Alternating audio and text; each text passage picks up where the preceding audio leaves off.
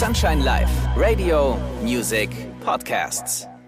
Hallo meine liebsten We Are The Night Podcast Freunde. Man höre und staune, ich darf euch heute zur 50. Folge begrüßen. Das muss natürlich gefeiert werden und zwar gebührend und mit einem großartigen Gast. Also lasst uns mal etwas mehr ins Detail gehen. Mein Gast ist in Hamburg geboren. Sein Vorname ist Henrik. Wir werden gleich erfahren, wie Henrik zu seinem Künstlernamen gekommen ist und weshalb dabei Star Trek sprichwörtlich eine Rolle spielt. Ich mach's aber gerne noch etwas spannender, ist ja schließlich die 50. Folge heute und ich freue mich ohnehin sehr darüber, dass ja, wir beide die Zeit für ein Gespräch gefunden haben, denn Henrik ist auch in diesem Jahr wie auch in den letzten Jahren auf nahezu allen großen Festivals aufgetreten. Egal ob in Deutschland, Israel, Brasilien, Mexiko, Australien und, und, und, und so weiter. Also ein sehr, sehr gefragter Künstler, natürlich ganz zu Recht, denn in abertausenden Herzen hat er sich schon gespielt. Ich spanne euch nun auch nicht länger auf die Folter, freue mich nun auch auf ein sehr tolles, tiefgründiges Gespräch zwischen, na, na, Richtig, Nilix und mir.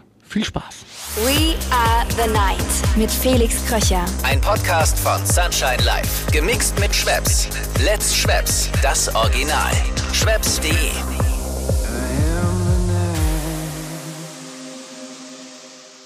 Ein herzliches Willkommen, mein Lieber. Schön, dass ich dich hier in meinem Podcast We Are the Night begrüßen darf. Moin Felix, freue mich auch. Ich muss noch eins vorweg sagen, der Podcast bzw. diese Folge mit dir als Gast ist eine Jubiläumsfolge und zwar Nummer 50, um genau zu sein. Hurra, hurra. 50 Mal hast du das schon gemacht. 50 Mal habe ich das jetzt schon gemacht. Und es ist mir eine Riesenehre, dich als Gast zu haben in der 50. Folge.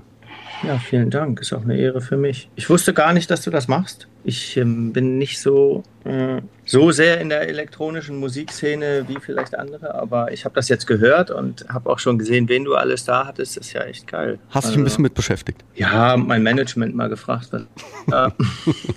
was, Grüße, was- Grüße was ans Management. ja. Wie geht es dir denn? Es liegt ja eine ziemlich ordentliche, stramme Festivalsaison hinter dir. Erstmal vielen Dank, dass du dir die Zeit dafür nimmst, für den Podcast. Wie geht's dir? Ja, ja, sehr gut. Also ähm, es ist irgendwas in den letzten zwei Jahren passiert. Ich kann es nicht sagen, was es war, aber es gefällt mir. Also auch vor allem, ich meine, ich mache das schon wirklich lang und habe auch auf allen Festivals eigentlich, die ich dieses Jahr gespielt habe, auch eh schon immer gespielt. Aber es war doch dieses Jahr, also bis auf wenige Ausnahmen, wurden wir mit unserer Idee äh, einfach mehr respektiert oder ernst genommen. Früher war das immer so, wenn wir gesagt haben, ja, können wir noch ein paar Leute mit auf die Bühne, dann hieß das eigentlich immer nein. Und dieses Jahr war ganz klar, also als würden die das schon kennen, ja, das ist so, die haben, kriegen alle eine Einleitung, die trinken, sind nicht betrunken, die machen kein Equipment kaputt und so. Und äh, das war, dieses Jahr wirkte es so, als würde das einfach nicht nur toleriert werden, sondern einfach auch ernst genommen werden. Das war schön. Naja, ich meine, du bist eine gesetzte Nummer. Ja, also wir hatten dieses Jahr Festivals, da würde ich, also bis jetzt habe ich meistens, wenn ich Mainstage gespielt habe, entweder das Opening gemacht oder das Closing, aber nicht das Closing, wo dann ganz viele Leute sind, sondern eher das Closing, wo dann eigentlich alle schon schlafen gehen. Und dieses Jahr war das halt anders. Da hatten wir wirklich dann bessere Slots bekommen, aber auch manchmal halt richtige Kämpfe. Also auf einem der größten Festivals Deutschlands, das war, da fühlt man sich manchmal, da würde man am liebsten gleich wieder gehen, Okay. weil äh, wir hatten einen Soundcheck und konnten den nicht machen, weil irgendjemand besonders Großes einen Soundcheck macht. Aber wir waren dann eigentlich eine halbe Stunde später oder eine Stunde später dran. Also wir mussten den Soundcheck machen. Wir hatten auch eine eingetragene Zeit. Aber das ging nicht, weil jemand anders musste da dann seinen Soundcheck machen. Und das gab so ein Geschrei auf der Bühne, dass äh, Claudi, Freundin und Managerin, äh, wirklich, die hat davon noch tagelang, war die völlig im Eimer, weil das so ein Kampf war. Da ging's hoch her. Ja, und das muss eigentlich nicht sein, finde ich. Manchmal, also, und dann wird jetzt auch, also, wir haben dann nach diesem Erlebnis wirklich zum, zu den Veranstaltern gesagt, wir wollen bitte so bleiben, wie wir sind. Bitte. Wir wollen jetzt nicht anfangen und Ärger machen und sagen, vertraglich abgesichert hier, so und so. Und wir wollen nicht genau die gleichen Schritte machen wie viele andere, die dann so abgebrüht werden oder so. Und das war aber wirklich, das war kurz davor, dass wir wirklich sagen, wir kommen nicht mehr. Aber das will man ja eigentlich auch nicht, ne? Also auf der einen Seite muss das alles professionell ablaufen und man will aber auch ein bisschen Spaß haben, oder? Ich glaube, das ähm, sonst ist es ja sehr unmotivierend. man will das überhaupt nicht. Und manchmal habe ich das Gefühl, dass da ganz viele Egos extrem überkochen Und wir kommen dann dahin und wir sind immer so spielerisch und so einfach und so. Wir brauchen ja auch nichts. Unser Rider sagt, eine Flasche Wasser brauchen wir, danke, und eine Banane. Ja, das ist ja, das ist ja Wahnsinn. ja. Schämt also, euch. dass da jetzt noch so andere Sachen draufstehen, das ist eigentlich, weiß ich auch nicht. Da steht jetzt noch Fanta drauf. Sowas habe ich vor fünf Jahren das letzte Mal getrunken. Aber ja, sowas will man nicht. Aber dieses Jahr war bis auf einige Ausnahmen war es wirklich, also das beste Jahr überhaupt. Ist nicht so, dass das jetzt das erste Mal war, dass alles so groß war, sondern es war einfach dieses Jahr anders. Und nächstes Jahr wird genauso gut, wenn nicht sogar noch wieder besser, habe ich das Gefühl. Das glaube ich auch. Weil also das, was ich mitbekommen habe, komplett abgerissen. Ja, es war wirklich. Wir haben, ja, wir haben ja auch ein Kamerakind zusammen, das muss man auch sagen. Ja, das stimmt. Wir teilen uns ein Kamerakind. ja, der macht das auch gut. Der ist auch immer dabei, der ist auch ganz begeistert. Durch eine harte Schule gegangen. Ja, ne? Ja. wo, wo treffe ich dich denn jetzt gerade an? Ich sitze jetzt zu Hause bei mir im Studio. Ich habe so ein kleines Studio. Nichts Wildes, nichts super. Ich habe keine tollen Geräte oder so, aber es ist ich produziere meistens eh auf dem Laptop irgendwo, wo ich gerade bin. Und wenn man dann mal hier ist, ist auch schön, so mit richtigen Lautsprechern und so. Aber ist nicht so wichtig für mich ein Studio, glaube ich. Ja, aber jetzt gerade für die Aufzeichnung ist es ja perfekt. Aber wenn wir schon ja. dabei sind, wo und wie kannst du denn mal am allerbesten abschalten? Wo lädst du deine Batterien mal wieder auf nach so einem anstrengenden Wochenende? Wie kann ich mir das vorstellen? Ah, es ist ist tatsächlich eine interessante Frage. Ich habe mal festgestellt, guck mal, du hast, wenn du ein bisschen ehrgeizig bist, und ich will da jetzt nicht sagen, ich bin, da, ich bin auch ehrgeizig. Und Boris hat mal gesagt, Boris Brecher, wann immer ich rumsitze, könnte ich auch Musik machen. Und damit hat er recht. Jeder hat das so ein bisschen so ein Gefühl. Ich könnte jetzt produktiv sein. Und tatsächlich habe ich das nur auf Tour nicht. Das heißt, eigentlich habe ich am wenigsten Stress, wenn ich gerade nach Brasilien fliege oder Australien. Weil ich, da kann ich nicht viel machen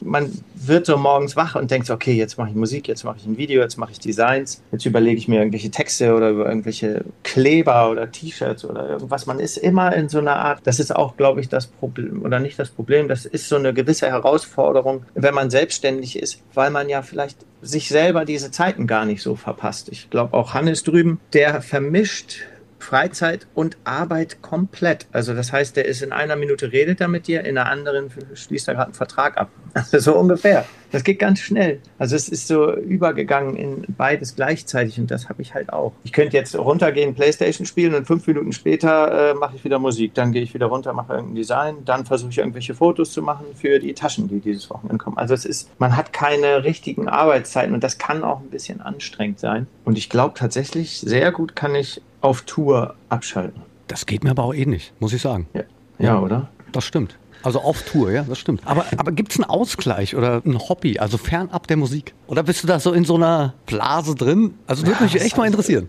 Also zum Beispiel, ich, ich habe mal, hab mal Zeichentrickfilme gemacht, zehn Jahre lang. Und Ach. da war eine Frau, die war so krass organisiert und so, die konnte alles, die war wirklich, die hatte alles im Griff. So ein bisschen wie Claudi, die einfach irgendwie alles im Griff hat. Wie es innen drin aussieht, weiß man nicht, aber sie war einfach, sie hat dominiert. Und die hat mal gesagt, Henrik, wenn ich hier sitze und in dieses Programm gehe und arbeite, das ist, es ist ein vertrautes Feld. Diese, es ist einfach so vertraut, dieses Programm. Und sie schaltet ab, während sie arbeitet. Das ist bei mir tatsächlich auch so. Wenn ich Photoshop habe, oh, das entspannt mich so, wenn ich ganz schnell ganz viele Kürzel, Tastenbefehle machen kann, weil ich das halt wirklich gut kann. Also tatsächlich ja, Ausgleich zum Computerkram wäre dann, ich bin einfach gerne in der Natur und latsch gerne barfuß auf Wiesen rum. Und das schon. Und esse gerne, ja, und, und ich esse gerne alles an Grünzeug, was ich in die Finger kriege, was draußen wächst. Egal, irgendwelche Blätter, Gräser, irgendwas. Also ich mag total gerne Natur und fahre auch ganz oft, so oft ich kann, in so eine Hütte im Wald mit ganz vielen Freunden und meinem Vater. Da haben wir so eine Holzhütte, wo alles einfach analog funktionieren muss. Und wenn da jemand ein Handy rausholt oder eine Dose Cola, dann flippt mein Daddy aus. Das ist wirklich, also das, ich kann es keinem raten. Hin und wieder sehen wir sowas wie jemand, der neu ist, ein Handy rausholt. Dann nein, nein, nein, mach das weg, mach das weg. Ja, also ich glaube, der Ort des Ausgleichs ist vielleicht diese Hütte im Wald in Hamburg. Es ist auch immer in meiner Story, man kann das ganz viel sehen, wie wir da rumprobieren mit Petroleum, Starklichtlampen und Pfeil und Bogen und Lasso und Atlatten und Messer werfen und schnitzen und bauen und Lagerfeuer. Also wir könnten, wir haben wirklich viel Wissen mittlerweile, wir könnten einfach auch komplett ohne Strom und ohne alles da im Wald leben. Das ist doch auch gut. ja, finde ich auch. Wir haben auch ganz viele junge Leute oft dabei und dann sagen die Eltern ganz oft, ja, nee, der mag nur Computer spielen oder nee, das. Und sobald die im Wald sind und mein Vater sagt, du musst nichts fragen, du darfst alles. Okay, hier ist, ne, hier kannst du alles machen, hier ist Villa Kunterbund. Und dann laufen die los und nehmen sich einen Bogen und schießen rum. Dann sagt mein Daddy, bitte nicht auf Menschen oder, ne. Aber es gibt keine Regeln mehr und die Kinder, die gehen so auf, das ist unfassbar. Wenn man ihn lässt, du darfst selber entscheiden, ob das gefährlich oder richtig ist. Ist egal. Und wenn der Bogen jetzt gleich da hinten im Reifen vom Auto steckt, dann. Kann passieren. ja, es sind schon auch ein paar lustige Sachen passiert, aber ja. Ich glaube, wir haben auch genügend Schabernack getrieben. Ja, ich sowieso. Ja. Das, äh Lass uns mal über dich und ich benenne es jetzt einfach mal, äh, über das Künstlerleben sprechen, wenn es in Ordnung ist. Stimmt es, dass du vor vielen Jahren, als alles so bei dir begann, ziemlich schnell einen Künstlernamen für dich finden musstest? Also sprichwörtlich wurde dir da eine Deadline gesetzt. Habe ich das richtig gelesen? Ja, das stimmt. Ja, ich war ja 1994 ungefähr, habe ich angefangen mit Platten aufzulegen. Ich bin mir gar nicht sicher, ob es CD-Player gab. Also CD-Player schon, aber wohl nicht Höchstens so. die mit der Klappe oder so. Die gab es auch noch nicht mal. Die gab es nee, auch noch nicht? Hatten, nee, ich glaube, es war wirklich Technics MK2 Plattenspieler. Na egal, wir hatten die auf jeden Fall alle und haben da Beatmatching gemacht. Das war schon auch ordentlich schwer, muss man sagen. Und dann hatte ich meinen ersten Auftritt 1996 und da hatte ich dann einfach die Hosen voll und hatte keinen Bock. ich dachte so, Gott, ey, das läuft immer raus, das funktioniert doch nicht, dann eier ich hier rum. Also habe ich zwei, drei Übergänge gemacht, habe gesagt zu Alex Dorkian, der hat auch einen Künstlernamen Nock, mach du das mal, dann hat der die Show da beendet. Und da habe ich entschieden, das ist nichts für mich, so Beatmatchen und DJ. Und ab da habe ich dann angefangen, Musik zu produzieren. Und ich glaube 2001 kam dann dieser Nock wieder, Alex Dorkian, kam zu mir und hat gesagt, ja, ich habe jetzt hier ein gutes Projekt, das hieß Asterion Project, das war so richtig Psytrance, Progressive. Und ich habe ihm einfach mal vorgespielt, was ich so mache. Und da hat er gesagt, das ist gut, gib mir das mal. Und ich hatte jetzt nicht so, ich fand das noch nicht so gut. Und, so. und dann habe ich wirklich eine Stunde später einen Anruf bekommen, dass da irgendeine Compilation rauskommt und das muss unbedingt da drauf und wir brauchen jetzt sofort gemastert, machen Sie hin und her und Sie brauchen jetzt sofort einen Namen und dann hatte ich keinen und da haben sie mir eine Deadline gegeben und dann habe ich nichts gefunden. Und dann, ich darf das glaube ich mittlerweile sogar sagen, dann lief Star Trek im Fernsehen und da stand dann Seven of Nine und Neelix und so und dann dachte ich so, Nilix, ich nehme einfach Nilix. Und dann wollte ich das eigentlich noch wieder ändern, aber dann ist es dabei geblieben und jetzt ist tatsächlich dieser Name auch eingetragen. Ich muss mir da, glaube ich, keine Sorgen mehr machen. Das hat mein Management dann ziemlich schnell gemacht. Es war nur wichtig, dass ich den Namen jetzt nicht irgendwann verändern muss. Natürlich. Jetzt ist er aber gesichert, zumindest im Musikbereich. Aber das ist schön, du hast eben gerade schon ein bisschen deine Anfänge ange, angedeutet. Wie ging es ja. denn los? Wie bist du denn mit elektronischer Musik grundsätzlich in Berührung gekommen? Ja, das kann ich gar nicht mehr so genau sagen. Ich denke mal durch Partys. Also, weil ich war mir eigentlich sicher, dass es nur, nur Rock und analoge Musik richtig ist. Äh, dass das andere alles, das ist irgendwie nichts seelenlos, Computermusik und so. Und dann sind wir wohl mal auf irgendeine Veranstaltung gegangen. Ich denke mal in Hamburg im, in der Fabrik. Und dann fand ich das schon beeindruckend. Also wie, da gab es dann so einen ganz bekannten Goa-Schritt, den gibt es heute gar nicht mehr. Dann sind alle so suchend über über den Floor gelaufen und ich fand das so beeindruckend, musste das dann üben, wie das geht. Kannst du das noch? Ja, es gibt auch ein Video, wo Claudia das macht. Also wenn wir uns nächstes Mal sehen, ich bin dabei.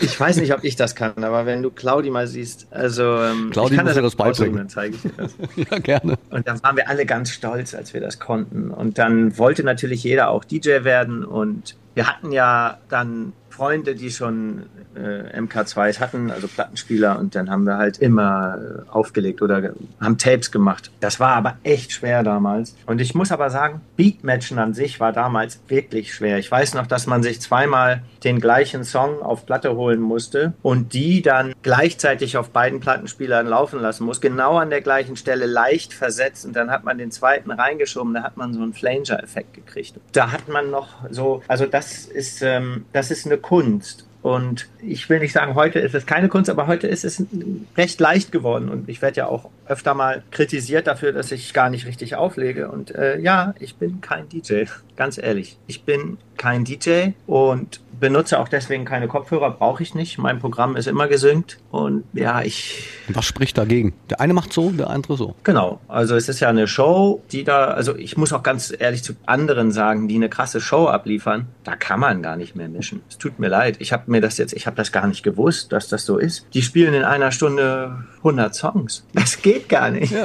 Das kann man nicht mischen. Ja das geht gar nicht. Also insofern, ich finde, es ist die, es ist eine Kunst und eine richtige ähm, Kunstrichtung und eine Leidenschaft, dieses Auflegen. Aber das ist vielleicht ein Aspekt. Und ein anderer ist vielleicht die Show an sich. Die Show ist manchmal so krass. Du siehst, dass der Künstler sich da so ins Zeug legt und meinetwegen noch Instrumente spielt und keine Ahnung. Dann hat das auch einen gewissen Wert. Und wenn man da jetzt noch weitergeht und sich sagt, okay, dieser Künstler, der hat tatsächlich hier alles gemacht. Es gibt ja sogar welche, die machen ihre Visuals, die, die planen alles von Anfang bis Ende selber und sind dann vielleicht aber keine Beatmatcher. Also sie sind kein DJ und dann finde ich das aber halt auch in Ordnung oder sogar, sogar gut. Absolut. Also früher bei in der Psy-Szene war das so. Ich habe dann immer meinen riesengroßen PC mitgenommen. Ich glaube, ich konnte mir keinen Laptop leisten oder es gab noch nicht die, die das können. Und also hatte ich so einen riesen Tower, wirklich so fast einen Meter hoch. Hab den mit auf die Partys geschleppt, einen Monitor, alles hingebaut. Und am Anfang gab es noch kein Backup. Wenn das dann gecrashed ist, ist das gecrashed. Dann war halt schlecht. Ganz am Anfang bin ich sogar, bin ich nur auf die Bühne, habe Play gedrückt und bin wieder weggegangen. Das war, fanden dann die Veranstalter komisch. Und dann habe ich aber gesagt, du, das stand so nicht im Vertrag. ich kann doch jetzt wieder runtergehen von der Bühne. Ich will doch da nicht die ganze Zeit stehen. Das gehört dann, zur Darbietung. Und dann gab es irgendwann Backup. Dann hatte ich wirklich einen USB-Stick und habe den in CD-Player getan. Oder damals CDs, USB-Sticks gab es noch nicht. Und dann hieß es, oh, der ist der Fake, der ist, da läuft eine CD mit. Also genau andersrum als heute. Da hieß es, ah, der ist ein Fake, der macht gar nicht mit dem Computer, da läuft eine CD mit. Heute ist es, oh, der Fake, die CD läuft gar nicht. Der, also es ist genau andersrum. Aber ja, so mache ich das schon ewig immer schon mit Ableton Live, immer schon mache ich mir riesen Gedanken über das Intro, über wie ich die Songs spiele. Also früher tatsächlich, vor fünf Jahren noch viel mehr, weil da habe ich äh, einfach wirklich ganz viel unterschiedlich einfach immer gespielt. Heute ist das so ein bisschen schwieriger geworden, weil es gibt so ein paar Songs, die sollte ich unbedingt spielen und die werden immer mehr. Und also kann ich nicht mehr so flexibel sein, wie ich früher mal war, als ich einfach 100 Songs hatte und davon konnte ich 10 spielen. Egal welche 10. Und heute habe ich 200 Songs, aber davon muss ich 10 auf jeden Fall spielen. Muss mir erklären, von wem naja, wird das es gibt verlangt? Jetzt einen Song, der heißt Wonders. Wenn ich den nicht spiele, das geht gar nicht. Das geht den gar nicht. Muss, nee, den muss ich wirklich spielen. Stell dir mal vor, ich will das jetzt nicht so einen Vergleich machen, aber stell dir mal vor, da ist eine Rockband, die du ganz toll findest, ja? Ja. Und die die feierst du, weil, was weiß ich, weil die so geile Songs haben und die spielen die Songs nicht. Ja, bin ja bei dir, ja. Aber also dann ist es so, es wird gefordert natürlich von der Crowd. Genau, und ein, ein Disc-Jockey früher mal war einer, der hat selber gar nicht produziert, hau hauptsächlich. Der war eigentlich ein Disc-Jockey. Der hat Musik von anderen gespielt. Heute ist das vermehrt so, dass die Disc-Jockeys auch selbst Produzenten sind. Und in meinem Fall ist es, bin ich weit entfernt von DJ, weil ich ja eigentlich ein Musiker bin. Das hat sich vielleicht verändert. Also könnte man das als Ein-Mann-Band sehen vielleicht eher. Und wenn diese Band halt bestimmte Songs hat, die Leute hören wollen. Na klar. Ja, und deswegen hat sich das ein bisschen verändert. Und dann gibt es auch noch, gestern kam Hannes hier rein und meinte, ja, vielleicht fängst du nicht mit dem verwirrendsten Song an, sondern mit einem, den sie kennen und der einfach klare Struktur hat. Weil wenn ich jetzt zu viel auch in dem Set rum, also ich, es hat sich einfach herausgestellt, so ist die Dramaturgie des Sets sehr gut. Und wenn ich das umwerfe, scheint es so, als wird das wirklich es gibt ja seit vielleicht zehn Jahren oder 15, ich weiß es nicht so, für DJs die Möglichkeit, ihre Songs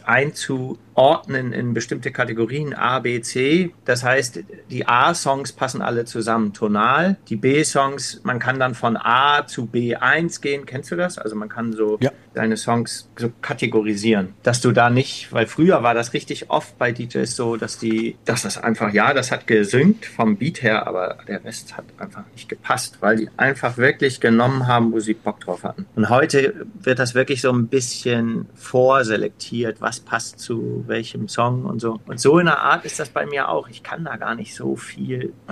Das harmonisch ineinander fließt. Ja, und meine Songs sind dafür auch gar nicht so geeignet. Die fangen meistens mit einer Melodie an. Also habe ich mir jetzt überlegt, Ja. ich habe mir bei YouTube einfach einen Schlagzeuger gesucht, der echt gut ist und habe den rau rausgehijackt. Und immer, wenn das nicht geht, spiele ich jetzt einfach ein Schlagzeug ein und dann fange ich mit dem anderen Song an.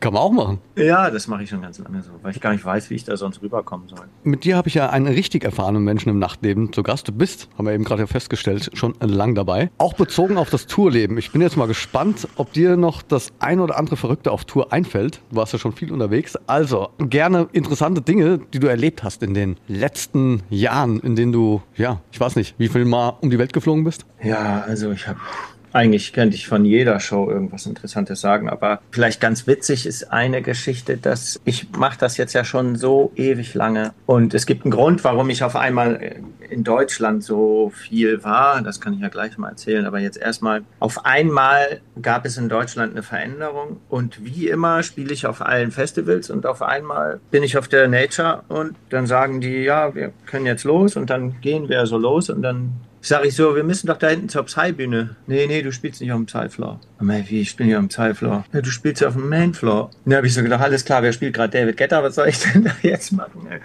Und ich war, ich hatte ja, das war ja noch viel mehr Underground als heute damals. Und dann bin ich wirklich auf die Main gegangen und ich kriege jetzt noch Herzrasen, wenn ich daran denke. Ich hatte keine Leute, ich hatte noch nicht die, diese Idee mit Menschen auf der Bühne, die mir ein bisschen meinen Stress nehmen und meine, meinen Druck, dass ich da so alleine stehe. Und dann war zum Glück Dragan und so ein paar Leute da und dann habe ich zu denen gesagt, könnt ihr mit hochkommen bitte? Damit hat das angefangen und dann sind die wirklich mit hochgekommen und dann war das das Closing von der Nature, ich glaube am Freitag oder so, Samstagmorgen und das war wirklich gut. Also das war ganz lustig, da habe ich wirklich nicht gedacht, dass ich auf der Main spiele. Aber erzählenswert ist vielleicht eine Geschichte aus Mexiko, wo ich 2007, 8 eigentlich so vier, fünf, sechs Monate im Jahr war, weil ich da so viel getourt bin. So lang. Ja, ja, das Wow. war. Ja, das sind große Länder da. Naja, und dann stehe ich auf einer Bühne draußen auf so einem super Waldrave, kann man sagen. Wobei Wald würde ich das auch nicht nennen, aber egal. Und ich fange an und es war locker 40 Grad. Auf einmal rennen alle Leute vom Floor weg, aber so wirklich so, als wäre da hinten irgendwo Michael Jackson und alle wollen da hin und so. Ich denke so, ja, so schlecht ist das nun auch nicht, was ich hier mache. Na egal, bleib auf Kurs.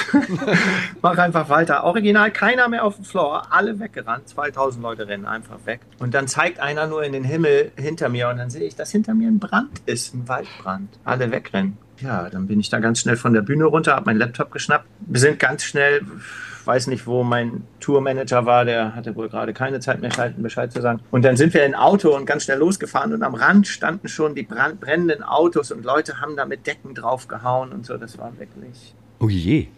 ja. Also es war jetzt nicht lebensgefährlich. Man hätte, obwohl, weiß ich gar nicht. Aber eine heiße Geschichte auf jeden Fall. ja. ja, ja.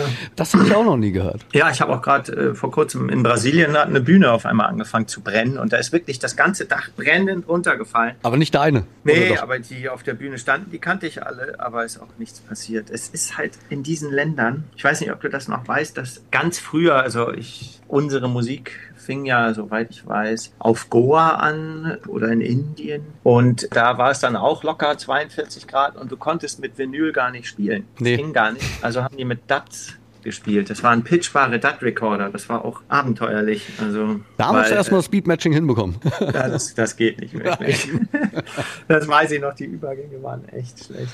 Aber darauf kam es auch gar nicht an. Ja, und ansonsten, alles war aufregend. Dieser ganze, diese ganze Geschichte hier in Deutschland mit auf einmal Mayday, Mainstage und so, das ist ja, man muss sich mal überlegen, ich habe schon 10, 15 Jahre war ich schon unterwegs auf Bühnen und habe nicht einmal meine Hand gehoben oder geklatscht oder irgendwas. Und irgendwann habe ich dann gemerkt, ey, wenn ich springe, dann ich, das lockert mich auf. Und dann weiß ich noch, als ich in Brasilien auf so einem Riesenfestival mit eine Million Leute, das die haben da so ein, in Sao Paulo so ein Festival wie so eine Street Parade in, in Zürich oder so. Und da habe ich einfach angefangen zu springen. Ich konnte das nicht mehr aushalten, dieses Rumstehen. Und da weiß ich noch, wie mein Manager da aus Brasilien, Vitor, hat so wirklich mit dem Finger auf mich gezeigt und gesagt, guck mal, er springt. Ja, und dann habe ich irgendwann angefangen zu klatschen und so. Und das war alles auch in der richtigen Zeit so, dass ich überhaupt mal auf so eine Mainstage überhaupt kann. Weil es ist schon auch doof, wenn man auf so einer großen Bühne steht und so gelangweilt da rumsteht, als würde man eine Gemüsesuppe kochen. ja, und das war aber ganz viele Jahre so. Du weißt ja gar nicht, wie ich Gemüsesuppe koche. nee, ich weiß es nicht. Ich weiß auch gar nicht, wie du auflegst. Ich habe mir ein paar Videos angesehen. Ja. Aber du machst das ja auch schon so lange. Du kannst das halt. Ja, bei mir ist es, glaube ich, ich bin halt DJ.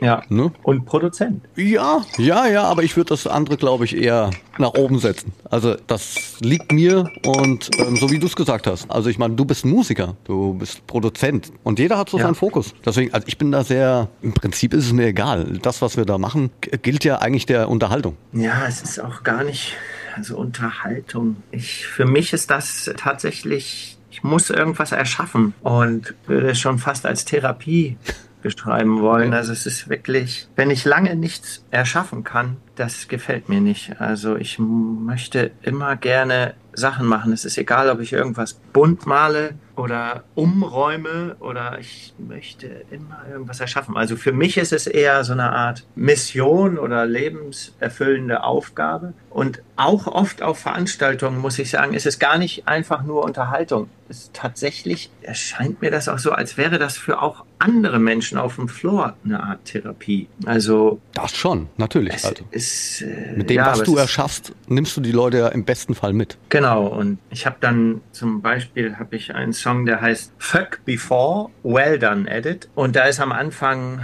mein Bruder drin, der so lacht und meine Schwester und so und weil ich habe so Samples von denen und da habe ich so ein Mädel Rihanna aus Australien und die sagt immer, wenn ich diesen Song höre, muss ich sofort weinen. Da denke ich auch so, das finde ich ja abgefahren. Und sie weiß nicht warum, aber es ist total, kann nicht mit rechten Dingen zu gehen. Der Song fängt an und sie fängt an zu weinen. Und äh, sie scheint zu fühlen, dass mein Bruder, der da drin lacht, ist gestorben und ich verarbeite das so, dass ich den da rein tue. Und sie fühlt das. Ich weiß, ich habe es ihr nicht erzählt, aber vielleicht muss man, vielleicht gibt es auch nonverbale Kommunikation. Ich habe eine Intention in einem Song, wie ich den, wie ich da eine Legitimation reinbekomme, eine Tiefe, die ich brauche. Ich kann nicht einfach nur einen Song machen und sagen, so, das wird jetzt irgendwie ein Hit oder irgendwas. Das ist auch, es geht darum, dass ich irgendwas für mich ist diese Zeit, ist das die Verarbeitung von diesem Thema und das will ich da jetzt mit reinbauen. Menschen können das fühlen, obwohl ich ihnen das nicht sage. Und das finde ich, das finde ich beeindruckend. Das bedeutet eigentlich, es gibt da noch eine andere Dimension. Keine Ahnung.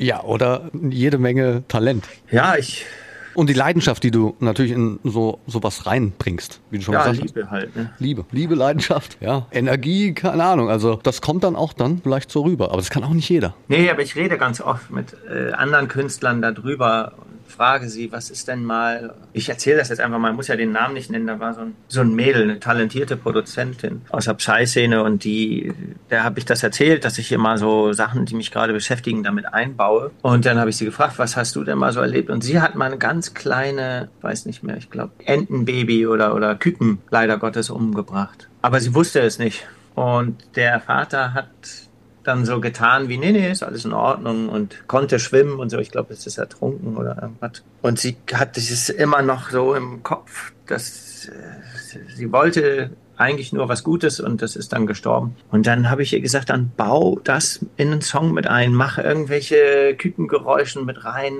irgendwas, dass du das verarbeiten kannst. Weil ich finde, früher war das in der Musik ganz normal, dass man ganz viel darin verarbeitet hat. Natürlich durch, durch Text und, und Gesang und so konnte man das ganz viel machen. Und aber auch heute kann man das machen, weil du, ich baue das so in den Hintergrund ein, du musst das gar nicht hören. Ich weiß, das ist da drin. Kein Mensch weiß, dass bei dem Song 1000 Sterne im Hintergrund konstant die Geräusche der Planeten um uns herum mit eingebaut sind. Die habe ich bei YouTube gefunden. Das finde ich ja lustig. Saturn, Venus, was weiß ich, haben alle ein Geräusch. Ist ja geil. Das kann ich einfach dahinter legen. Und das war dann so mein, es weiß auch kein Mensch, muss auch keiner unbedingt wissen, ist ja mein Ding. Ich mache äh, erschaffe so mit Legitimation oder irgendwie, ja, das ist so meine Art von, ist ja Kunst, ich kann ja machen, was ich will. Das ist voll interessant. ja, mache ich fast bei allen Songs, wenn ich kann. Ne? Jetzt wissen es aber einige. Jetzt ja, noch ja. nicht, aber dann bei der Ausstrahlung. Können wir ganz kurz nochmal aufgreifen? Du hast ja eben gerade schon gesagt, auf den Mainfloors von Namede gespielt, Nature One in Mexiko. Aber gibt es für dich das absolute Highlight, also so den Gänsehautmoment, den du wahrscheinlich nie wieder vergessen wirst in deinem Leben? Ja, also letztes, vorletztes vorletztes Jahr, denn vorletztes ging glaube ich nicht, letztes Jahr war es oft so, dass wir auf den Mainstages so das Opening hatten oder zweiter Künstler. Und ich stehe halt also neben der Bühne, gucke mir das an, oh Gott, 1000 Leute, 2000 Leute und nein, ey. Hat auch sein Gutes, kriegt jeder eine Tasche. ich schmeiße ja immer Taschen rein. Aber okay, dann gehe ich hinter die Bühne und dann komme ich rauf und dann stehen da 30.000. Das ist schon krass. Und dann bin ich fertig und dann gehen wieder 25.000. Das ist schon ungesund fürs Ego, aber schön für einfach fürs Gefühl. Das macht was mit einem, ne? Es war einfach toll und ich würde mich dafür auch immer gerne bedanken. Kann ich ja nicht, spreche ja nicht ins Mikrofon, aber und ich finde auch, ich weiß auch gar nicht, was ich ins Mikrofon sagen könnte. Ich kann ja nicht immer das Gleiche sagen, aber ich bin halt mega dankbar für solche Momente. Und das war jetzt dieses und letztes Jahr wirklich mega krass so. Das war ganz toll, dass da wirklich einfach 10, 20.000 Leute mehr kommen und danach wieder gehen. Das heißt, irgendwas von dem, was ich so tue, obwohl es nicht im Radio läuft, obwohl ich keine super großen Streaming-Zahlen habe oder so, aber es, ja, es berührt die Leute irgendwie und das ist gut. Vielleicht ist das ja auch gar nicht das Maß aller Dinge. Nee, tatsächlich nicht. Also ich hatte auch gestern eine ganz lange Unterhaltung mit meinen Freunden drüben und Management über was, was ist wichtig und was nicht und warum schneide ich eigentlich die Videos, warum mache ich eigentlich die Designs von den Taschen, warum muss ich eigentlich jedes Cover machen, warum muss ich eigentlich versuchen, jedes Mastering selber zu machen. Ich kann es dir nicht erklären. Und clever wäre, wenn man einfach auch mal ein Team zulässt. Das ist auch schon ein berechtigter Kritikpunkt, weil ich habe zwar ein Team, ich habe das beste Management, was es gibt, die kümmern sich um alles, auch dass ich nicht ins Gefängnis komme und so, die machen das alles wirklich gut. Aber die kreativen Sachen, da könnte ich auch mal lernen, ein bisschen abzugeben. Fällt dir das schwer? Nö, abgeben kann ich, ich werde es danach aber halt nicht nehmen. Also doch. Also ich, ich kann das gerne abgeben, aber am Ende. Also äh, wir haben ja einen gemeinsamen Kameramann, also der muss meine Videos nicht schneiden, tut mir leid. Okay.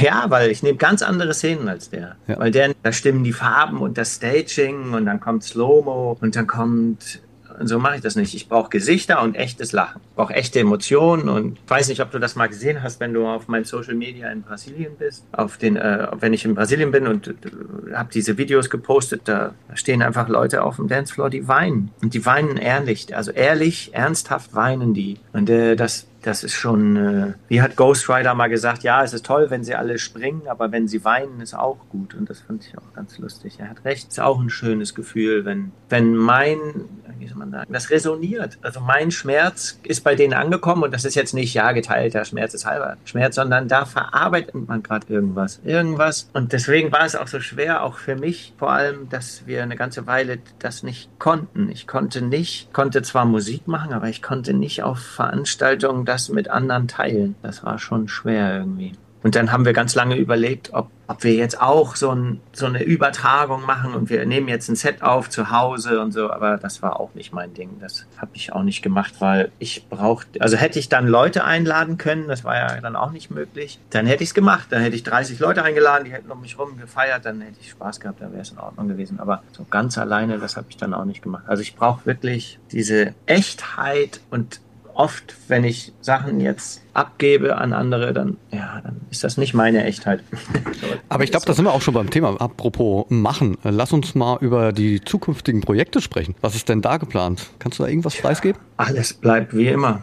Wir kämpfen darum, dass wir so bleiben können, wie wir sind. Nett und angenehm. Und ja, also ich werde weitermachen mit ganz vielen Produzenten weiter zusammenzuarbeiten, weil ich einfach zum Beispiel, äh, es gibt in Mexiko einen, der heißt Jesus Durs, der hat oft ein Problem und hat eine mega geile Idee und kann sie nicht fertig machen. Und ich kenne das. Ich habe auch eine mega geile Idee und ich kann sie auch nicht fertig machen. Das Witzige ist, wenn ich jetzt meine Idee ihm schicke, macht er sie fertig. Und wenn er mir seine schickt, mache ich sie fertig. Zum Beispiel All Around Us hat er nicht fertig bekommen, ging nicht, habe ich dann hinbekommen. Oder Mirror. Und das ist ein ganz abgefahrenes Phänomen. Da kann man erkennen, dass ein Team, also eine Zusammenarbeit doch wirklich äh, Vorteile bringt. Also ich werde weiter mit den üblichen Verdächtigen Musik machen. Ich werde aber jetzt gerade, weil ich hatte wieder mein Freund hier und Manager Hannes kam rüber und hat gesagt, was, warum machst du eigentlich immer so komplizierte Musik mit so viel Vocals und so? Weil hör doch mal deine Musik vor 10, 15 Jahren. Wie progressiv, wie einfach die war und wie, was denn, äh, ist mir das wirklich auch wieder aufgegangen. Ja, das stimmt.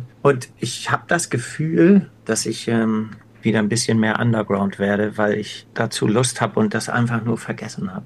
Sehr gut. Und ansonsten ich bin trotzdem, gespannt. Ich bin auf jeden Fall trotzdem gespannt. auch mit Sängern zusammenarbeiten. Also ich, wie soll, wie soll ich sagen? Also es kommt einfach eine mainstreamige Nummer raus und dann kommt einfach was Undergroundiges. Ich will das einfach so machen, wie ich Lust habe. Und ich hatte jetzt eine lange Zeit das Gefühl, man muss immer Hits rausbringen und das ist so blockierend und bremsend. Und damit höre ich jetzt einfach auf. Und das ist echt toll, dass Hannes immer rüberkommt und diese Impulse gibt. Ne? Der gibt so einen kleinen Impuls und gibt dir damit Hoffnung. Alter, ja, Mann, die Leute finden äh, Musik nicht gut, weil du nur diesen oder diesen Song gemacht hast. Jetzt musst du immer so weitermachen, sondern das ist die, die Vielfalt und die Geschichte dahinter. Und also habe ich gleich gestern angefangen mit einem super undergroundigen 144 BPM Song. Ja, und ansonsten weiß ich noch nicht, was kommt. Es gibt viele Türen. Mal schauen, was passiert. Ich könnte mir auch vorstellen, vielleicht andere Collabs noch zu machen, aber tatsächlich, wenn möglich, Musik äh, orientierte Collabs und nicht reichweitenorientierte. Das heißt, mit echt guten Leuten was Cooles zusammen machen. Das steht so an. Also eigentlich gar nichts, muss ich ehrlich sagen. naja. wie immer. Also ich würde schon sagen, es bleibt spannend und ich finde es toll, dass du dich mit einem Team so auch ergänzt. Das ist schön. Das muss so sein. Aber die Geschichte dahinter mit dem Team, ich kann dir ja mal erzählen, vielleicht ist das ja irgendwie. Gerne.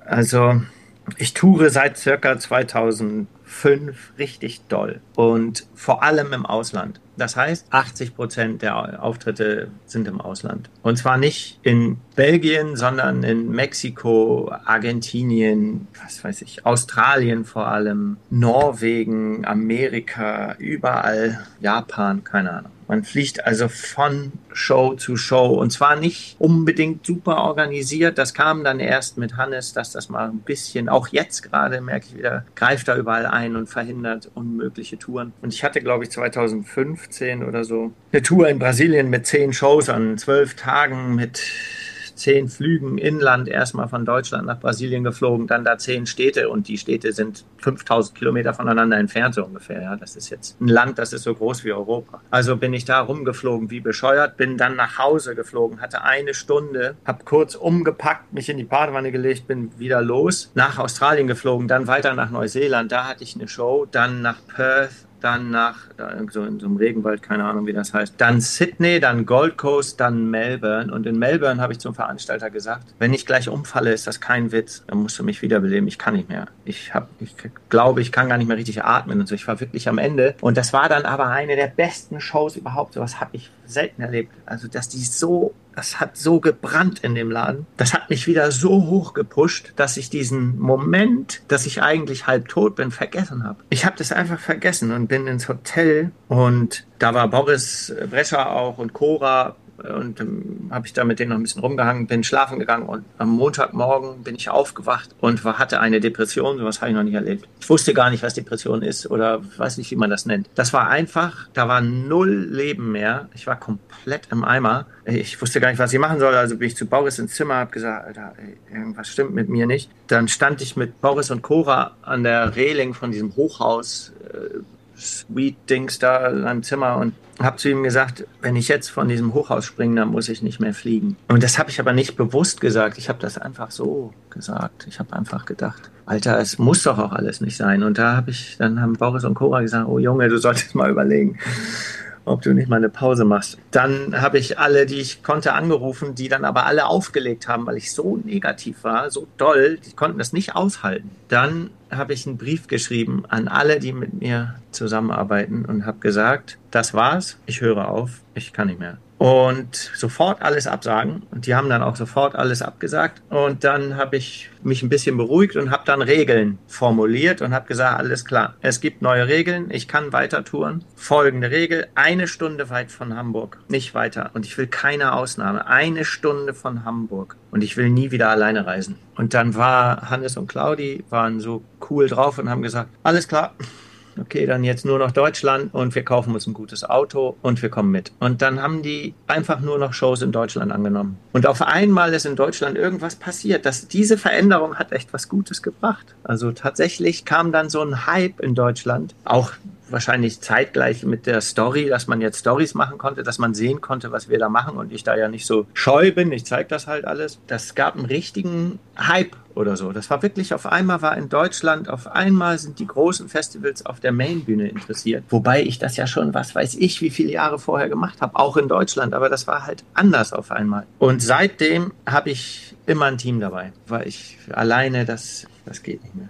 Ah, ich danke dir dafür, dass du dich so öffnest. Ja, ich ja, gerne. Also, aber ich bin ganz still geworden. Ich glaube, dass ganz viele das haben und das ist eine ernstzunehmende Sache. Also ich habe dann überlegt, ob ich dann so eine Gruppe aufmache, vielleicht WhatsApp oder Facebook, wo jeder schreiben kann, es geht mir nicht so gut und sofort wird reagiert. Sofort, ey, wir haben noch einen Künstler in Melbourne, fahr sofort in das Hotel, geh dahin, setz dich zu dem aufs Bett, bring was zu rauchen mit, scheißegal, bring eine Playstation mit und sag ihm, alles ist gut. Diese Momente, weil ich nehme keine Drogen und in diesen Momenten, die kann man bestimmt irgendwie leichter überstehen, wenn man sich dann irgendeine Droge reinhaut und ich kann mir vorstellen, dass deswegen viele das machen, weil sie mit diesem, mit dieser inneren Unruhe, was kommt denn da gerade? Das will ich jetzt nicht bearbeiten oder mehr kann ich gar nicht. Dann nehmen die einfach irgendwelche Drogen. Das ist die gängige Herangehensweise. Aber wenn jetzt Vielleicht eine gängige, aber nicht die beste. Nee, es ist auf jeden Fall nicht die beste. Aber es ist dann halt nicht dazu gekommen. Ich habe jetzt so ein paar, wo ich weiß, wenn die auf Tour sind und ihre Panikattacken kriegen, äh, dann rufen die mich wirklich an. Dann nehme ich mir auch wirklich sofort Zeit und dann baue ich die auf. Aber das sind so meine direkten, mein direktes Umfeld. Äh, und ich finde, jeder sollte so eine Art, weißt du, wenn man nach Amerika reist, dann muss man so eine Person eintragen. Wo melden wir uns, wenn mal was ist? Ja, überleg dir das. Aber nicht, wenn mal was ist, sondern wenn mal was mit deinem Kopf ist, wenn du nicht mehr kannst, dann musst du jemanden anrufen. In Australien hatte ich dann zum Glück Jana, eine Freundin, die da wohnt, die ist dann vorbeigekommen und hat einfach alle diese Negativität einfach abgesaugt. War einfach weg. die hat das einfach weggemacht. Das war echt gut. Respekt. Ja. Also ich, muss ich ganz ehrlich sagen, also Respekt, dass du eben gerade auch so ehrlich auch drüber gesprochen hast. Ja, guck dir das doch an in der großen Musikszene. Nenn mir doch mal, also ja, Eric Clapton, alles klar, der ist noch ganz beisammen, aber die haben sich alle zugrunde gemacht wegen, das ist eine Identitätskrise du bist auf einmal nicht mehr der Sohn und Freund und, und deine Freunde und bla, weil da ist keine Mutter, da ist keine Freundin, da sind keine Freunde. Die sind alle weg und zwar für sechs Monate im Jahr. Wer bist du denn jetzt? Du bist doch der, du bist doch nicht du. Deine Identität gibt dir doch dein Umfeld. Und ja, auf einmal stellen sie fest, oh scheiße, ey, ich, wer bin ich denn jetzt eigentlich? Bin ich dieser Künstler oder bin ich, bin ich der Sohn und der Freund und so? Aber ach Mensch, mein Management hat gerade noch gesagt, sag bitte nur schöne Sachen. Egal, so ist es halt. Nee, ich finde es das gut, dass man da auch mal drüber spricht und ich fühle das absolut. Also ja, man, da muss man wirklich. Und ich, ähm, ich biete auch jetzt, gerade vor kurzem habe ich wieder so einen der größten Künstler überhaupt angeboten, melde dich mal. Weil es gibt, ich habe das äh, alles äh, so erlebt und ich würde das auch immer wieder erleben wollen. Einfach nur für diese Erfahrung, dass ich jetzt weiß, Alter, du kannst das verändern, du kannst Sachen verändern. Es liegt nur an dir, ob du das so weit kommen lässt oder nicht. Ich habe auch das Gefühl, dass so Comedians und so, so glaubwürdige Menschen, die so ein bisschen einfühlsam sind, die haben immer auch so eine dunkle Seite und die gehört vielleicht mit dazu. Und das ist halt das. Ich, ich habe das erlebt und deswegen kann ich vielleicht nicht deswegen kann ich so viel Freude ausstrahlen, aber deswegen weiß ich Freude zu schätzen. Wenn ich auf die Bühne gehe, dann lache ich mit einem riesen Grinsen von einer Stunde ungefähr 56 Minuten. Und das ist nicht gestellt. Das ist, weil ich das einfach mega feier, dass das so ist weiß nicht, es sind ja nicht nur die Leute, die da unten manchmal weinen, weil ich muss auch manchmal weinen und kriege Gänsehaut und stehe da und denke, das, das, und das ist nicht der Song, der da läuft. Der Song, der läuft da seit 20 Jahren der gleiche. Ist doch egal. Es ist dieser Moment, der hat. Und ich weiß den zu schätzen, weil ich halt auch weiß, dass es auch alles ganz anders laufen kann. Also jetzt nicht Genügsamkeit in diesem Sinne, aber dass man so sagt, ey, es ist echt. Jeden Abend liege ich im Bett und sage einfach nur Danke, ey. Danke für alles, so wie es ist. Und zwar alles, auch das Schlechte. Danke einfach wir haben eine Verantwortung. Wenn du siehst, dass jemand abschmiert, dann musst du da hingehen. Es gab mal auf dem Boom Festival einen Moment, da lag ein Typ und der hat anscheinend geschlafen. Der hat aber nicht geschlafen, der ist ja gestorben. Und da muss man hingehen. Ja, es ist nervig, der ist wahrscheinlich nur betrunken und der ist jetzt genervt, aber geh hin und frag nach. Und wenn du einen Freund hast, der abschmiert, dann sei nicht genervt oder oh Gott, nee, sondern dann geh hin und hau auf den Tisch ich weiß nicht, ob du um dich rum sowas auch hier und da siehst. Die Leute sind manchmal überfordert mit, mit ihrem Leben und das liegt, weil sie, das liegt daran, dass sie einfach äh, sich verrannt haben. Und da kann man sie doch auch wieder rausholen. Man hat da eine kleine Taschenlampe und sagt, hier, guck mal, geh einfach hier lang, da ist doch der Weg, ist doch nicht so schwer. Genauso wie jetzt mein Manager rüberkommt und sagt, was machst du denn da musikalisch? Hör doch auf, so rumzueiern. Denke ich so, ja, alles klar. Geil. So einfach kann man das sagen. Also ich möchte dich eigentlich gar nicht unterbrechen, aber eine abschließende Frage, ja, die musste tatsächlich jeder meiner Gäste in den zurückliegenden 49 Folgen schon beantworten und die Antwort finde ich immer sehr, sehr spannend. Also, kurz und knapp, was bedeutet dir die Nacht? Was macht die Nacht mit dir? Ja, das habe ich tatsächlich mir auch schon Gedanken drüber gemacht. Meine Schwester ist ein Nachtmensch. Ich bin kein Nachtmensch, aber die Nacht hat ein ganz besonderes Phänomen. Und zwar stell dir mal vor, äh, bestimmte Zeiten an einem Tag haben eine bestimmte Signifikanz. Also sie, es, es umgibt eine bestimmte Stunde, eine bestimmte Anforderung oder ein Gefühl, dass ich um 9 Uhr muss ich auf der Arbeit sein, um 7 Uhr muss ich aufwachen, um 8 Uhr muss ich das Haus verlassen, um 1 Uhr mache ich Mittag, um 17 Uhr kann ich langsam nach Hause. Lustigerweise, wenn man lange in so einem Bürojob war wie ich, dann äh, stellt sich der Körper auf diesen Rhythmus so ganz doll ein. Und weißt du, was zwischen 12 Uhr und 5 Uhr morgens passiert? Gar nichts. Der Körper ist komplett frei. es ruft keiner an, es erwartet niemand nichts von dir, gar nichts. Du kannst machen, was du willst. Das ist so wie so eine biologische Uhr im Körper, die dir einfach mal die Freiheit gibt, in der Nacht einfach mal gar nichts machen zu müssen. Schmeiß dein Handy in die Ecke, lass alles sein. Und äh, meine Freundin äh, hatte jetzt äh, in der letzten Zeit oft äh, Nachtschicht und ich habe mir überlegt, wenn sie Nachtschicht hat, schlafe ich auch nicht und mache Musik. Und das war richtig geil. In der Nacht, ich weiß nicht warum, hast du diese ganzen anerlernten Tageszwänge nicht, glaube ich. Aber wobei ich wirklich kein Nachtmensch bin. Ich mag wirklich gerne am liebsten um 9 Uhr schlafen gehen und um 4, 5 wieder aufwachen. Ah, dann aber schon äh, recht früh. Muss man so sagen. Ja, ich finde das, also ich finde diese Morgenstunden, vor allem vor 8 Uhr, so 5 bis 8, das ist wirklich der Oberknaller. Die sind ganz geil, ne? Die sind Sommer. wirklich, ja, wollte ich gerade sagen. Gerade im Sommer sind die ganz geil. Ist ja dann schon relativ früh hell. Ja, es ist einfach der das stimmt. mega geil. Das habe ich mir eigentlich jetzt auch schon vorgenommen. Eigentlich, gut, jetzt ist der Sommer fast vorbei. Aber so morgens einfach spazieren zu gehen. Ja, und ich gehe jetzt auch oft abends oder nachts spazieren mit äh, meiner Freundin und ihrem Hund. Und so um 11 Uhr im Sommer, wenn das so langsam dunkel wird, das ist auch eine ganz besondere Atmosphäre, eine ganz besondere Stimmung. Weil 11 Uhr zählt schon zu diesem Bereich, dass eigentlich keiner mehr was von dir will. Und es ist immer noch hell. Das ist schon, ja. Also die Nacht ist Freiheit, irgendeiner Art und Weise für mich. Und aber ich bin halt kein Nachtmensch, das heißt für meine Schwester noch viel mehr. Die geht um 5 Uhr schlafen und steht um 12 Uhr auf. Und das muss so sein. Und das kann man ihr auch nicht nehmen. Es gab dann lange Gerede, ja, sie muss doch aber um 9 arbeiten. Nee, muss sie nicht. Gar nichts musst du. sie kann machen, was sie will. Ja, das sag ich zur Nacht. Mein Liebster. Ja, Felix. Mir fehlen Sehen die Worte eigentlich. So? Ja, also ich muss noch kurz sagen, also mir fehlen wirklich die Worte. Ich habe es mir schon ähnlich so vorgestellt, ja, dass es auch sehr interessant, auch sehr spannend wird, auch aus der Erzählung von dir. Aber das hat es jetzt nochmal übertroffen und ich kann mich nur sehr bedanken bei dir für die Zeit, die du dir genommen hast, für die offenen Worte, die du gewählt hast, ja, und ja, für ein ganz tolles Gespräch. Vielen, vielen Dank. Ja, ich habe zu danken. Also ähm, ich habe richtig schwitzige Hände, weil ich immer gar nicht weiß, was ich sagen soll oder will oder aber ich kann auch gar nicht anders. Ich muss einfach immer so reden. Ähm, was liegt denn jetzt eigentlich an am Wochenende? Ach nee, wir sehen uns nicht. Schade. Das hat mir echt gut gefallen, dich oft zu treffen. Ja, ich hoffe, dass äh, das auch bald wieder passiert, dass wir uns wiedersehen. Hat echt Spaß gemacht. Ja, Mensch. Und du bist echt dieses Riesenkarussell gefahren. Du bist auch nicht ganz dicht. Ne? Sogar zweimal hintereinander. echt? Oh Junge, meine Güte, das ist doch nicht gesehen. Muss man vielleicht noch da draußen erklären. Wir waren beide auf dem Echelon Festival und da war ein relativ spektakuläres Fahrgeschäft. nee, das war, also meine Freundin fährt alles und ist alle Achterbahnen dieser Welt gefahren, so ungefähr. Und dieses Ding toppt alles um, ums Mehrfache. Das ist so krass. Nee, also dass du da rausgekommen bist, ohne also dich übergeben zu haben oder so. Also, also Bestell ganz liebe Grüße in die Runde an alle ich Lieben. dir was und wir bleiben im Kontakt. Wir sehen uns ja hoffentlich bald. Ja, das hoffe ich auch. Ich danke dir. Also, mach's gut. Danke. Tschüss. Ciao, ciao. Und meine We Are the Night Podcast-Freunde, danke, dass ihr zugehört habt. Die nächste Folge kommt in 14 Tagen. Bleibt gesund und anständig. Euer Felix Kröcher. We Are the Night mit Felix Kröcher. Ein Podcast von Sunshine Life. Gemixt mit Schwepps. Let's Schwepps. Das Original. Schwepps.de